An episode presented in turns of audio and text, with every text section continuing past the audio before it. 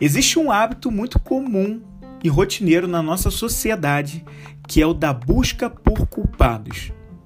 A todo minuto, as pessoas estão atrás de identificar quem fez o quê, em apontar o dedo, em justificar acontecimentos por causa de um culpado. E quando esse culpado é você, hein? Você costuma fazer uma caça às bruxas dedicada a você mesmo? O programa de hoje vai se dedicar a refletir como sair da autoculpa. Eu nem sei se essa palavra existe, mas eu acabei de inventar. Então bora começar? Bom dia, boa tarde ou boa noite, seja muito bem-vindo, seja muito bem-vinda ao Vem Comigo. Eu sou Flávio Moreira, eu sou um especialista em perguntas. Eu faço perguntas simples para provocar o conhecimento interior em pessoas e negócios em processo de despertar. É muito triste ver pessoas se culpando, viu? Vira e mexe, eu me deparo com situações nos atendimentos de perguntas simples onde as pessoas colocam o peso da culpa nas próprias costas.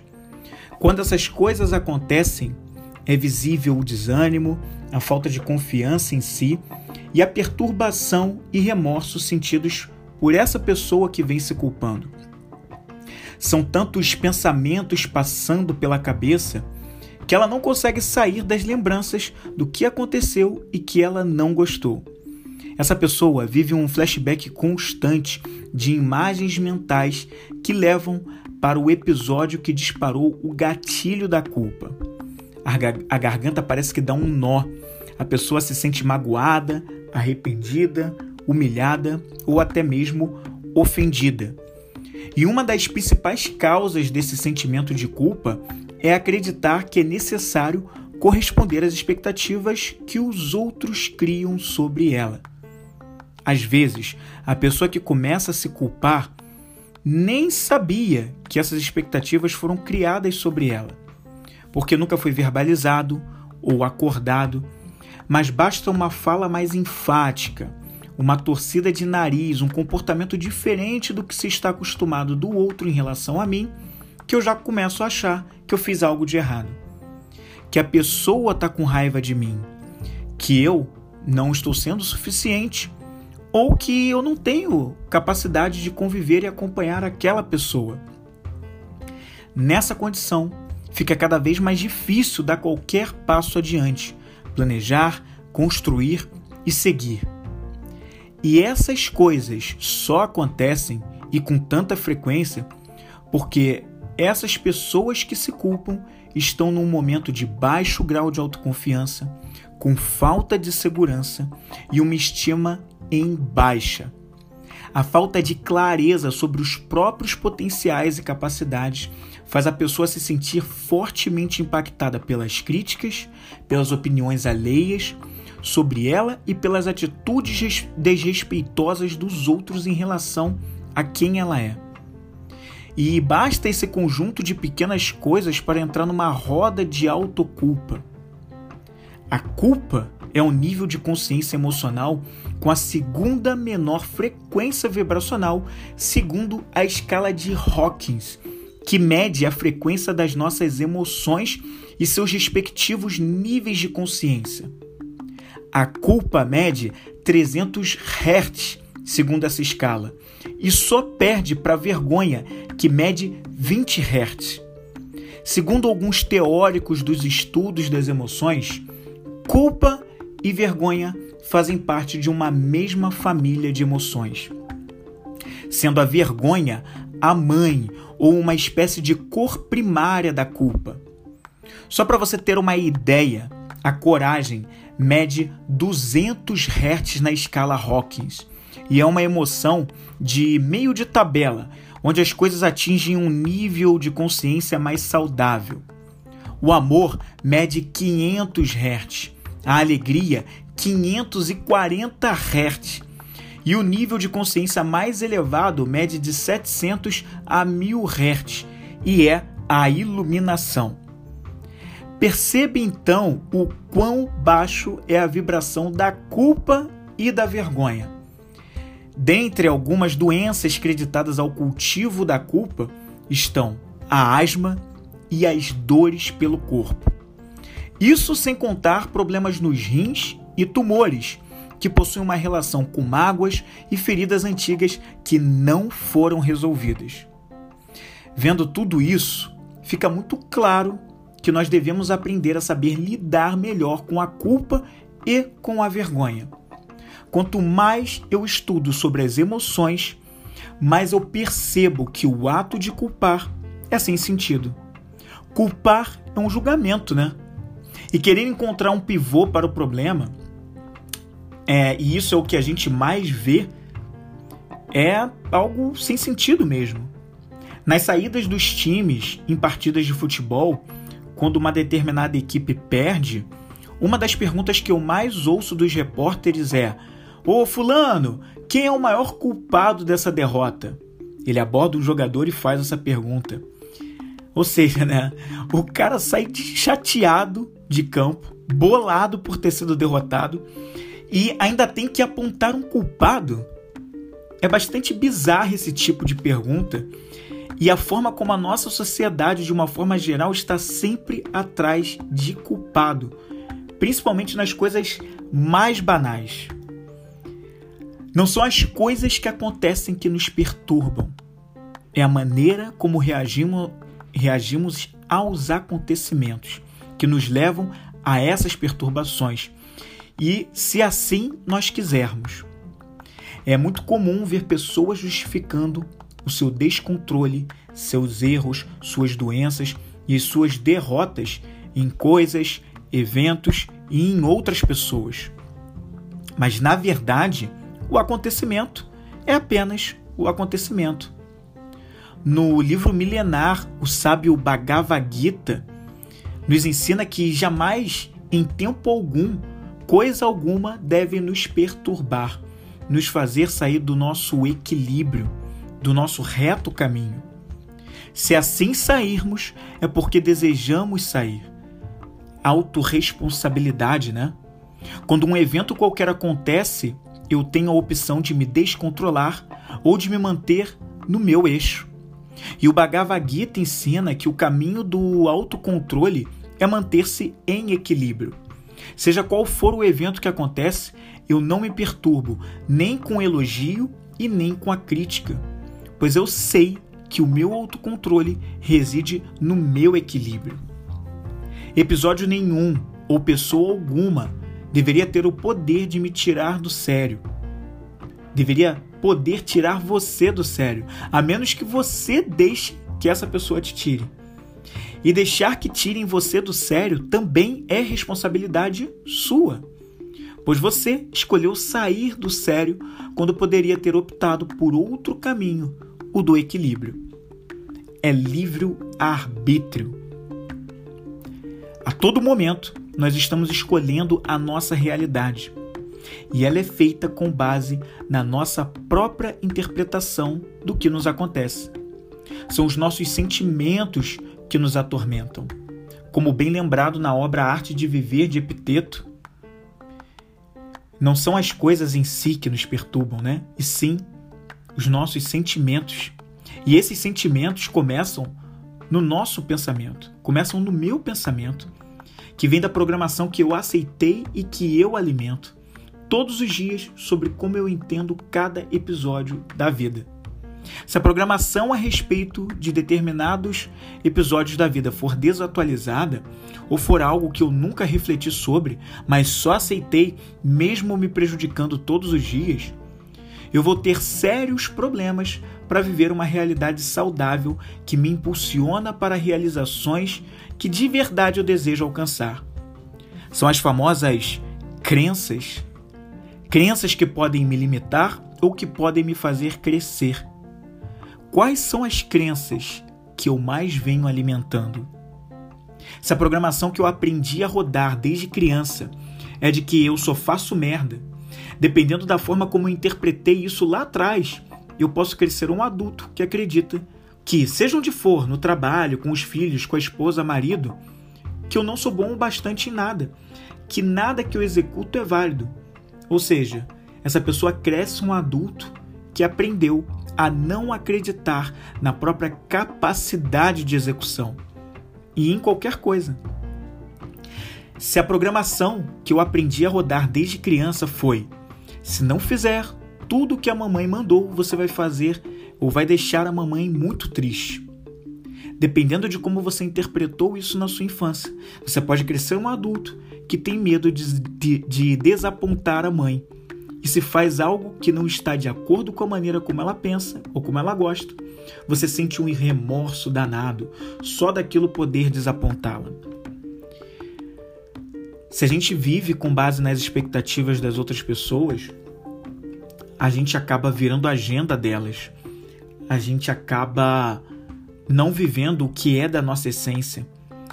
E se a gente foge das expectativas criadas pelas outras pessoas, sabendo que elas têm aquelas expectativas sobre a gente, a gente não fala nada ao contrário disso, não posiciona sobre a nossa essência, sobre a nossa verdade, a gente acaba cultivando essa culpa naturalmente, né?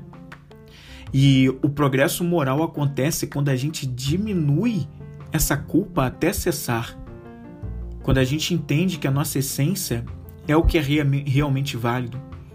É por isso que é muito importante trabalhar, desenvolver o nosso íntimo, para a gente não ficar sujeito às emoções, é, emoções impulsivas, como da culpa, que visam justificar o que nos acontece.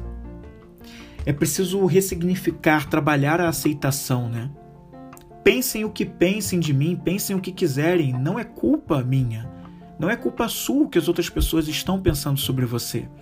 Se as pessoas vão pensar sobre você de uma maneira, uh, sei lá, uma maneira de uma maneira negativa, e sem você reconhecidamente por você ter feito nada de negativo, sem ter feito nada imoral, nada que prejudique o outro, nada que prejudique todo um contexto, você só foi você mesmo, né? Isso não é culpa sua. Isso diz muito mais sobre a outra pessoa do que sobre você. Você não controla o pensamento da outra pessoa, o que, que ela vai achar sobre você e o que, que ela vai dizer sobre você. A aceitação também no aspecto de aceitar as coisas e os acontecimentos como eles são, sem buscar também culpados, até quando você não se culpa, né? Mas sem buscar a culpa em outras coisas. As coisas simplesmente aconteceram porque assim foi. Se tivesse que ser diferente, teria sido diferente.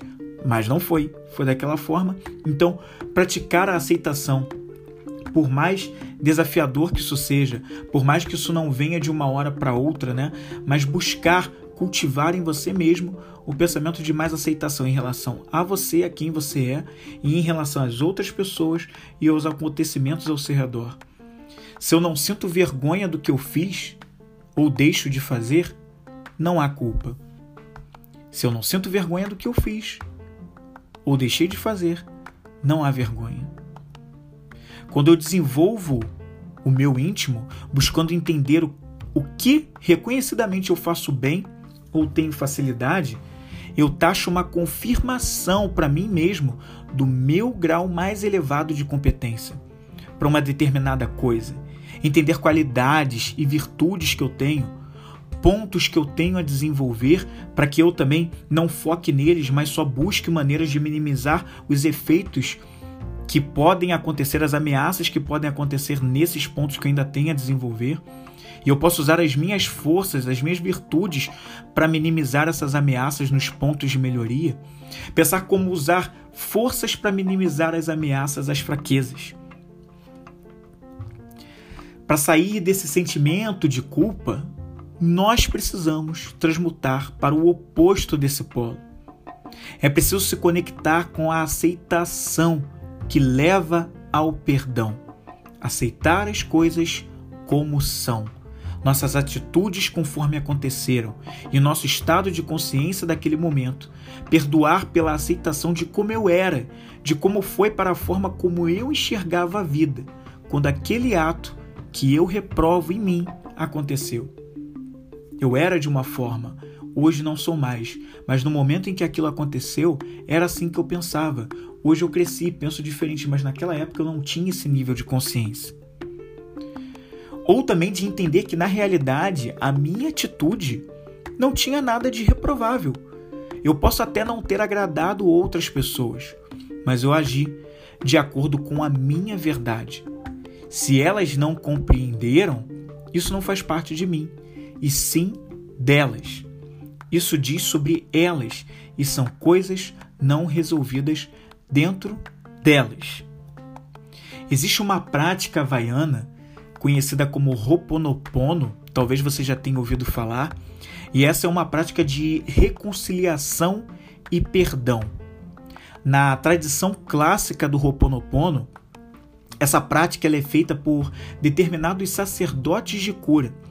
Eles aplicam a prática em famílias com membros que estão doentes.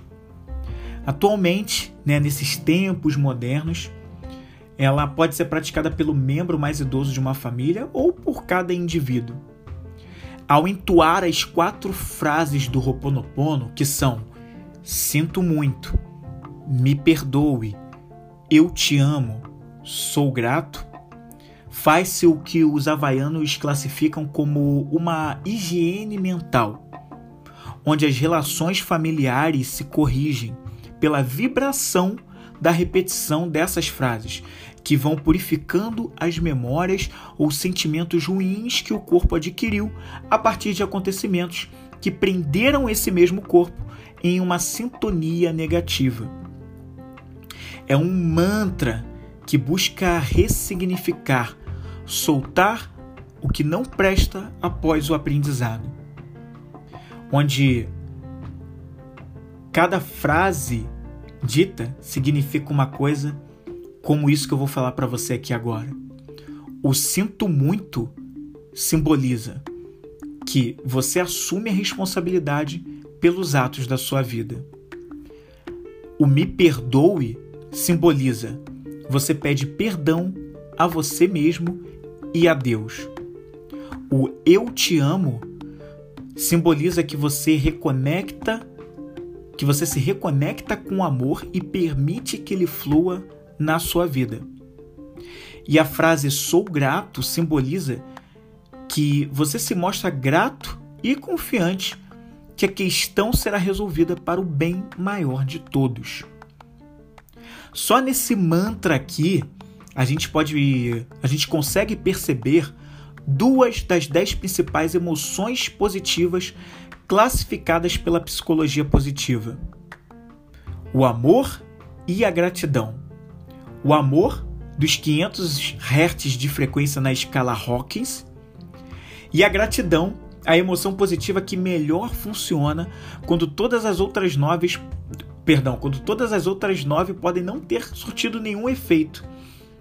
E que foi posta à prova, a gratidão foi posta à prova em vários experimentos, como na pesquisa do Dr. Robert Emmons, professor de psicologia da Universidade da Califórnia, que num experimento verificou que a gratidão tem efeitos mais, mais significativos em quem a pratica, como maior progresso na conquista de objetivos, menos problemas de saúde e dores físicas e maior nível de otimismo e bem-estar mais elevado.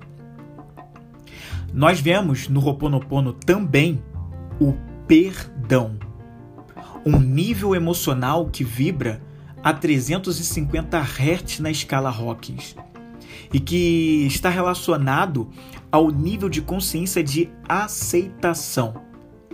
Olha aí a aceitação de novo. Tá tudo conectado, né? E nós vemos também a importância de assumir a responsabilidade pelos próprios atos. Tudo é aprendizado. Acontecimentos, atitudes indesejadas. Com o aprendizado vem a autorresponsabilidade. Quanto mais se pratica o amor, com demonstração concreta de afeto com você e com os outros, mais ocitocina você gera e mais desse amor você tem. Ocitocina, que é o hormônio do amor, assim ele é conhecido. Quanto mais gratidão se pratica, mais dopamina você gera, o hormônio do prazer, assim ele é conhecido.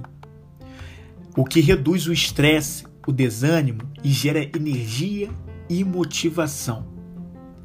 Nós todos temos uma farmácia inteira dentro da gente. E usá-la é muito mais simples do que imaginamos. Nós só precisamos de pequenos hábitos como demonstrar afeto e agradecer, E isso só para citar a gratidão e o amor, para mostrar como nós podemos produzir naturalmente cada um deles dentro de nós e sair do sentimento de autoculpa. Antes de encerrar o programa de hoje, eu quero compartilhar com você quatro perguntas para te ajudar a acessar emoções que podem contribuir para a saída da autoculpa. Então, eu vou dizer cada uma dessas quatro perguntas e explicar um pouquinho delas aqui para você. A primeira pergunta é: O que eu preciso perdoar em mim para seguir em frente? Repetindo a primeira pergunta: O que eu preciso perdoar em mim para seguir em frente? Aproveite nesse momento para pegar papel e caneta para anotar isso ou se você não pode nesse momento, depois traz, volta aqui nesse episódio, volta nesse ponto e pega aqui papel e caneta para anotar isso aqui. O que eu preciso perdoar em mim para seguir em frente? Muitas vezes a gente precisa se colocar de frente com as nossas próprias sombras. Aquilo que a gente percebe que vem perturbando a gente e já vem há algum tempo. E se fazer perguntas, refletir e entender por que aquilo tanto nos incomoda. E entender por que, que a gente tem sido tão pouco amoroso com nós mesmos. Por que, que a gente não pode se compreender e entender é, por que eu tive determinadas atitudes, linhas de pensamento, porque eu tratei uma determinada pessoa ou agi numa situação de uma determinada forma pois o nosso nível de consciência ao longo da vida ele vai mudando. A tendência é a de evolução. Mas o você de um mês atrás, o você de um ano atrás, dois anos, cinco anos, dez anos atrás, tinha uma consciência com conhecimento daquela época, que você tinha naquela época. Ou seja, havia menos experiência, havia menos conhecimento, sabedoria, você sabia bem menos coisas do que você sabe hoje e que você foi sabendo ao longo do tempo. Então, por que se culpar, né? Aonde isso vai te levar? Então, o que que hoje está te perturbando e que você ainda não se perdoou de atitudes do passado e que você precisa ressignificar isso para seguir em frente? Isso nos conecta à segunda pergunta, que é como acreditar nisso tem me ajudado até aqui. Repetindo a segunda pergunta, como acreditar nisso tem me ajudado até aqui? Quando eu falo como acreditar nisso, esse nisso é acreditar nessa coisa que está me levando a me culpar, tá? O pensamento, né? A lembrança que me leva à culpa, ou a atitude que eu tive, ou o que eu disse que me leva à culpa, né? como acreditar é, que essa culpa existe, tem que, que eu sou culpado, que por isso, aquilo outro, como isso tem me ajudado até aqui? Qual foi a diferença que isso fez na minha vida só por acreditar que eu sou culpado? Eu não sei qual a conclusão que você vai chegar, mas eu não vou me espantar se você chegar à conclusão de que não tem te ajudado de maneira alguma, né?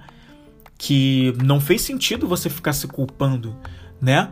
Se aconteceu naquela época, você sentiu um remorso, tá bom, cumpriu o luto daquele que aquele remorso proporcionou, mas hoje você é uma outra pessoa, né? Quanto conhecimento, quanta experiência, quantas coisas você já viveu, o quanto você já percebeu que você realmente esteve errado naquela situação e o quanto você se corrigiu para não realizar a mesma coisa, né? Então, essa pergunta, essa reflexão tem muito de levar a um pouco de, do entendimento do enfrentamento. Será que pensar nessa de que eu sou culpado me ajudou até aqui? Mais me ajudou ou mais me prejudicou? A que conclusão você chega? Pergunta número 3. Qual seria a maneira mais amorosa de pensar sobre mim mesmo? Repetindo a pergunta número 3, qual seria a maneira mais amorosa de pensar sobre mim mesmo? todas essas perguntas estão muito conectadas, né? E quando eu faço essa pergunta de pensar de forma mais amorosa sobre nós mesmos, ela tem a ver como o, o, que, que você pode trazer para você de pensamentos que levem você a uma maior compaixão com quem você é, com respeito ao seu processo evolutivo, ao quanto você evolui dia após dia, a sua própria velocidade, que não é igual a de ninguém, né? Somos indivíduos únicos, embora sejamos iguais, mas nós também somos diferentes entre nós. Você tem a sua própria velocidade de evolução, de aprendizado, né?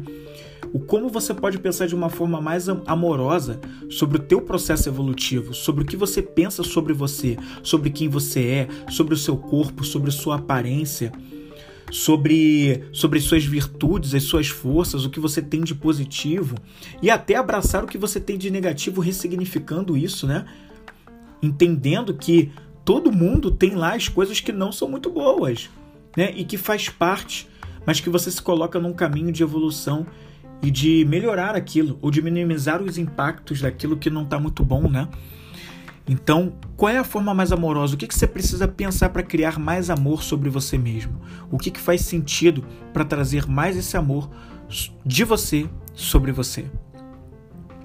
E para encerrar, a última pergunta, a quarta e última, para sair da roda da autoculpa é: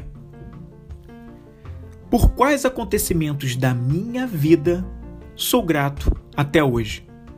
Repetindo a quarta pergunta, por quais acontecimentos da minha vida sou grato até hoje?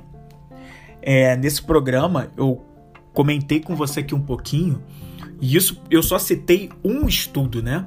Que fala sobre a gratidão, sobre o quanto a gratidão é benéfica pra gente em termos de do que nós pensamos que nos ajuda e nos impulsiona para nossa própria saúde e em termos de mentalidade também, né?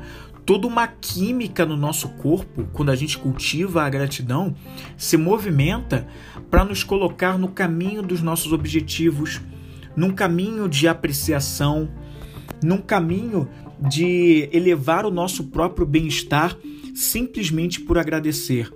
A gratidão, dentre as emoções positivas, é a mais poderosa. É a que move, toda as, move todas as outras emoções positivas, né? Quando todas as outras não funcionam nas situações, a gratidão ela dificilmente não vai funcionar, porque ela, ela é a gratidão. É o você perceber em todas as coisas que acontecem na sua vida pelo que, que você poderia agradecer, né? Sejam em termos de conquistas, a família que você tem, as pessoas que estão à sua volta, o, a remuneração que você recebe, né? a empresa que você construiu, ou a empresa onde você trabalha, ou até as adversidades que te acontecem, né? os percalços da vida que vieram até você, uma doença, um desemprego, um divórcio, né? uma, até mesmo um desentendimento, mas que vieram justamente como professores para te ensinar no que você precis, precisava evoluir e o quanto você aprendeu com aquilo para você evoluir. E hoje você é uma pessoa diferente, teve outras conquistas justamente porque você aprendeu com aqueles episódios que num primeiro momento não eram bons não, não tinham nada de agradável, mas que depois eles com o passar do tempo se mostraram como professores para você evoluir e partir e ter novas conquistas. Então, quais seriam esses acontecimentos da vida pelos quais você é grato hoje? Era isso que eu gostaria muito de dividir com você no episódio de hoje aqui do Vem Comigo. Na próxima semana eu vou voltar com muito mais e como eu sempre faço, eu vou deixar aqui para você um link, tá, para você visitar e conhecer sobre um pouco mais como eu posso te ajudar além desse programa aqui do Vem Comigo Podcast. Você pode conhecer o meu site, pode conhecer as redes sociais onde eu estou presente e curtir outros conteúdos, acompanhar e entender um pouquinho o que, que eu faço para ajudar você e outras pessoas nessa nossa caminhada de evolução que estamos todos juntos, né? Eu estou evoluindo muito ainda também, tem muita coisa ainda nessa escala. Um pouquinho eu já aprendi e eu gosto de compartilhar o que eu já aprendi com outras pessoas, tá certo? Então, muito obrigado pela sua atenção nesse programa dessa semana e na semana a gente volta com muito mais. Até a próxima E como eu sempre digo em todo fim de episódio, e não vou deixar de fazer mais uma vez, vem comigo.